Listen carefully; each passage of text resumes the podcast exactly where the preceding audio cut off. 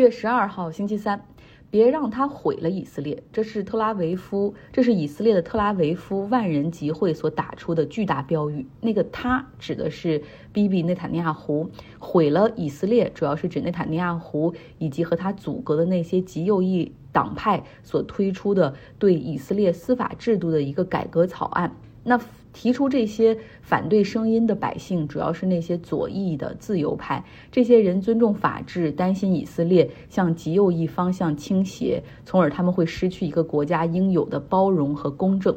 那由于大量的持续抗议在四五月份发生，内塔尼亚胡不得不在那个时候哈暂时撤回这个提案，而现在他又迅速的将它推出哈，呃稍微做了些删减，就是他以为这个现在是夏天度假季，大家可能不太关心这个，所以迅速的哈走了他的这个立法程序。那以色列议会的这个立法程序，就是在议会中哈有这个议员他们提出这个立法草案，呃拿出来之后会提交给议会做一个。初步的 preliminary reading，一个初步的我们叫 reading 或者阅读或者辩论讨论，然后呢会很迅速的哈去投一个票。呃，如果通过之后，就可以交给一个指定的委员会。那在这个法案看来，因为它是跟司法制度相关，所以会交给议会中的司法委员会再去做进一步的 reading 哈，第二次 reading，然后再去讨论投票。如果再通过的话，那么就拿回到全体大会上再做 reading 讨论，然后投票就可以生效了。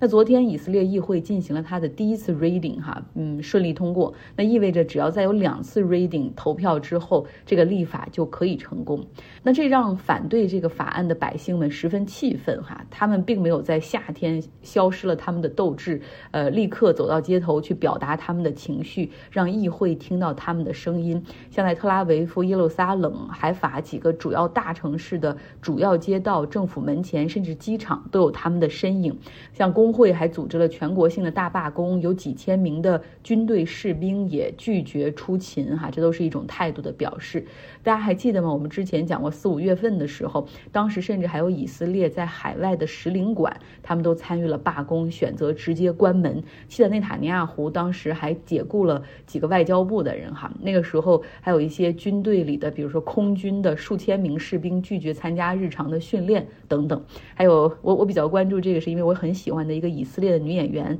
然后她天天都会去参加抗议，现在也是哈，又重新回到街头。那回到这个法案本身，究竟是什么让它会引起这么多的反感和抗议以及争议呢？就是不同于美国，以色列它是没有一个成文的宪法的。呃，我们以前讲过，他们尝试在一九四八年的时候撰写宪法，但是放弃哈，主要是因为觉得这个写这个很长时间，然后时间可能不够，就可能没有办法在预定的建国之前就把这个事儿搞定。然后呢，建国之后又马上要应对周边的伊斯兰国家群起而攻之的这种一场一场的战争。那对于一个年轻的国家来说，那个时候他们最主要的是团结，而制定宪法很可能会引起不同党派派别的辩论和纷争哈。那因为这个国家的一些党派是世俗性的党派，然后有一些党派它是那种宗教性的党派。呃，所以就是没有办法弄。那最后折中到了一九五零年，他们想出来一个方案，就是咱们不写这种成文的宪法了。那社会中的基本的法律和制度，就由以色列的议会哈这些被选出来的议员们，让他们一项一项立法堆积成这个社会的准则吧。所以就是因为这样的一个情况哈，以色列没有宪法。那没有宪法的话，他们就没有明确的定义去规定立法机构，也就是议会；司法机构，也就是法院，以及行政机构。也就是政府之间权力的界限，所以我们会看到说内塔尼亚胡他所领导的以色列政府他们会很生气哈，因为他们之前最高法院否决了他们一个对内阁的提名，就这些极右翼的党派要提名一个人做副总理啊，但是呢那个人不仅右倾，而且那个人之前还被定了这个偷税的罪哈，那最高法院就裁决说这个人不应该有资格进入内阁。那还有些时候最高法院会限制以色列人在约旦。河西岸去那种他们非法的这种不受国际法承认的土地上去搞一些建筑工程。那这些其实这些都已经让极右翼，尤其是那种犹太国家主义的那些党派感觉到非常的不满哈。那我们再说回一下，这最高法院他们包括这个司法体系的任命是怎么样实现的哈？这个司法体系这些法官的任命不是由政府来做，也不是由政党来做，而是由一个委员会叫 Judicial Selection Committee。那这个 committee 这个委员会里面是由几个政客啊，然后现任的法官，然后以及律师资格协会的一些成员组成，他们是来负责提名。OK，那他们提名完了之后，这个以色列这边也不像美国那样哈，是在议会中投票来进行通过，等于说你最后还是要让这些政客来拍板。但是呢，以色列这边他实际上是要让现有的法院的这些法官们来投票通过，比如说。说哈，要想提名最高法院的法官，那最后出来这个候选人是由现任最高法院的法官们来投票，要不要让这个人做他们的同事？所以经常有人说，以色列的这个系统就是法官选法官哈，那和政党、政客、议会都没有太大的关系。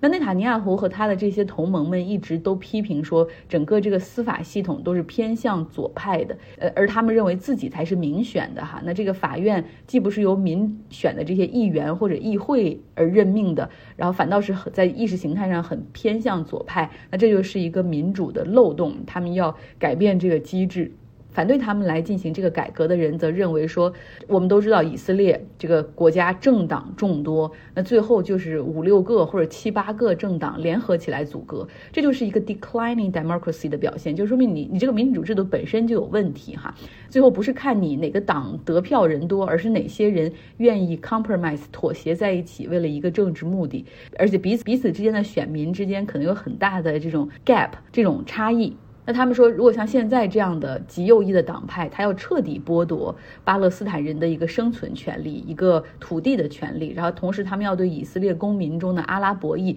进行极度的歧视，甚至。终究想把他们赶走啊！然后他们这些人不相信这片土地上是两个国家的路线，他们还反同性恋，然后可能还会把同性恋入罪。那如果没有最高法院来制衡这些右翼政府的权利的话，那么恐怕以色列会走向衰亡和毁灭。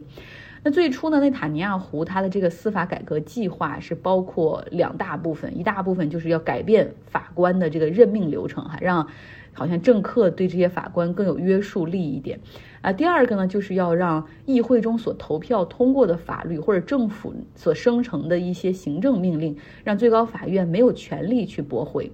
啊，但是我们也看到了，经了经历了四五月份的那种超级连续多日的多个城市的五六万人上街的那种场面。那么内塔尼亚胡知道那个版本肯定会继续引起争议，所以他现在所提交的版本是做了一些删减，或者我说，或者不能说做删减，更像是一个切香肠的做法，就是他把一套一个很系统性的改革可能分成几段。那目前这个法案所提出的只是他的部分想法，就是禁止法院使用 reasonableness。就是合理性来作为推翻议会和推翻政府决定的依据，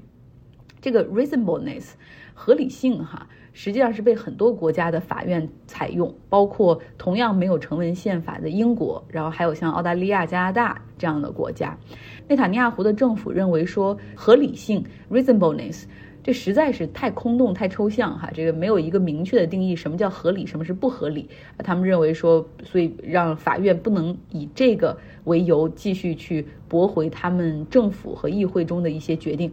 呃，因为之前法院驳回内塔尼亚胡政府想要任命的那个就已经被定罪偷税的那个人做副总理，当时最高法院给出的一个否决，用的这个理由就是任命这样的一个人啊做副总理是不合理的。所以他们就揪住这个 reasonableness 哈和什么叫合理，什么叫不合理，先要把这一部分的权利从最高法院剥离。那如果我们再举个例子来说，如果说哈这个法案通过了，那那么很可能内内塔尼亚胡政府就可以去决定取消检察机构。对于内塔尼亚胡自己的一个指控，我们别忘了，内塔尼亚胡虽然是以色列的总理，但是对他的那个调查和指控从未消失哈，包括滥用权力、包括贪污这样的指控，内塔尼亚胡政府完全可以去。换掉呃现在这个总检察官，然后以此来施压，把那个案子就直接干掉哈。但他现在不敢这样做，那是因为最高法院可以去制衡他。如果他敢做出这样的换人的决定，或者把这个案子毙掉的话，那么最高法院会出来否决他。呃，因为用的就是你这样做是不合理的。呃，所以不难看出内塔尼亚胡在这次司法改革中是有自己的 agenda 哈，自己的小九九的。其实通过刚才讲的这个新闻，大家可以看到哈，其实是有两种对于 democracy 就是民主的理解，对吧？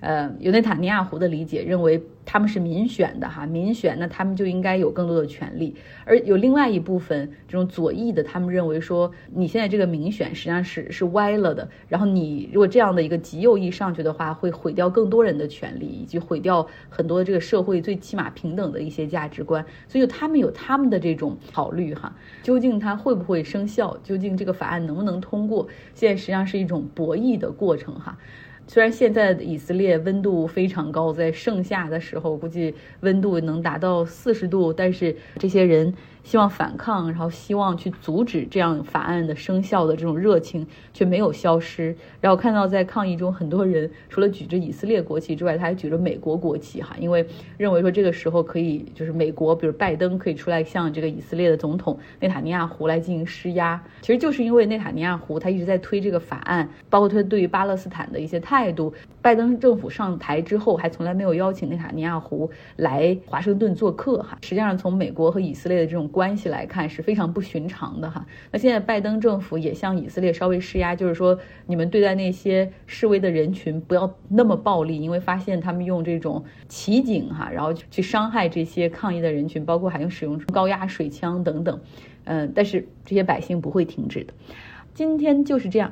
大家喜欢听新闻吗？就一整块儿哈，讲讲一个比较长一点的新闻，希望你对这个东西和我一样有兴趣。祝你有个愉快的周三。明天可能不一定会有微信公号，因为明天明天准备去看一个百老汇的音乐剧哈，呃，悲惨世界。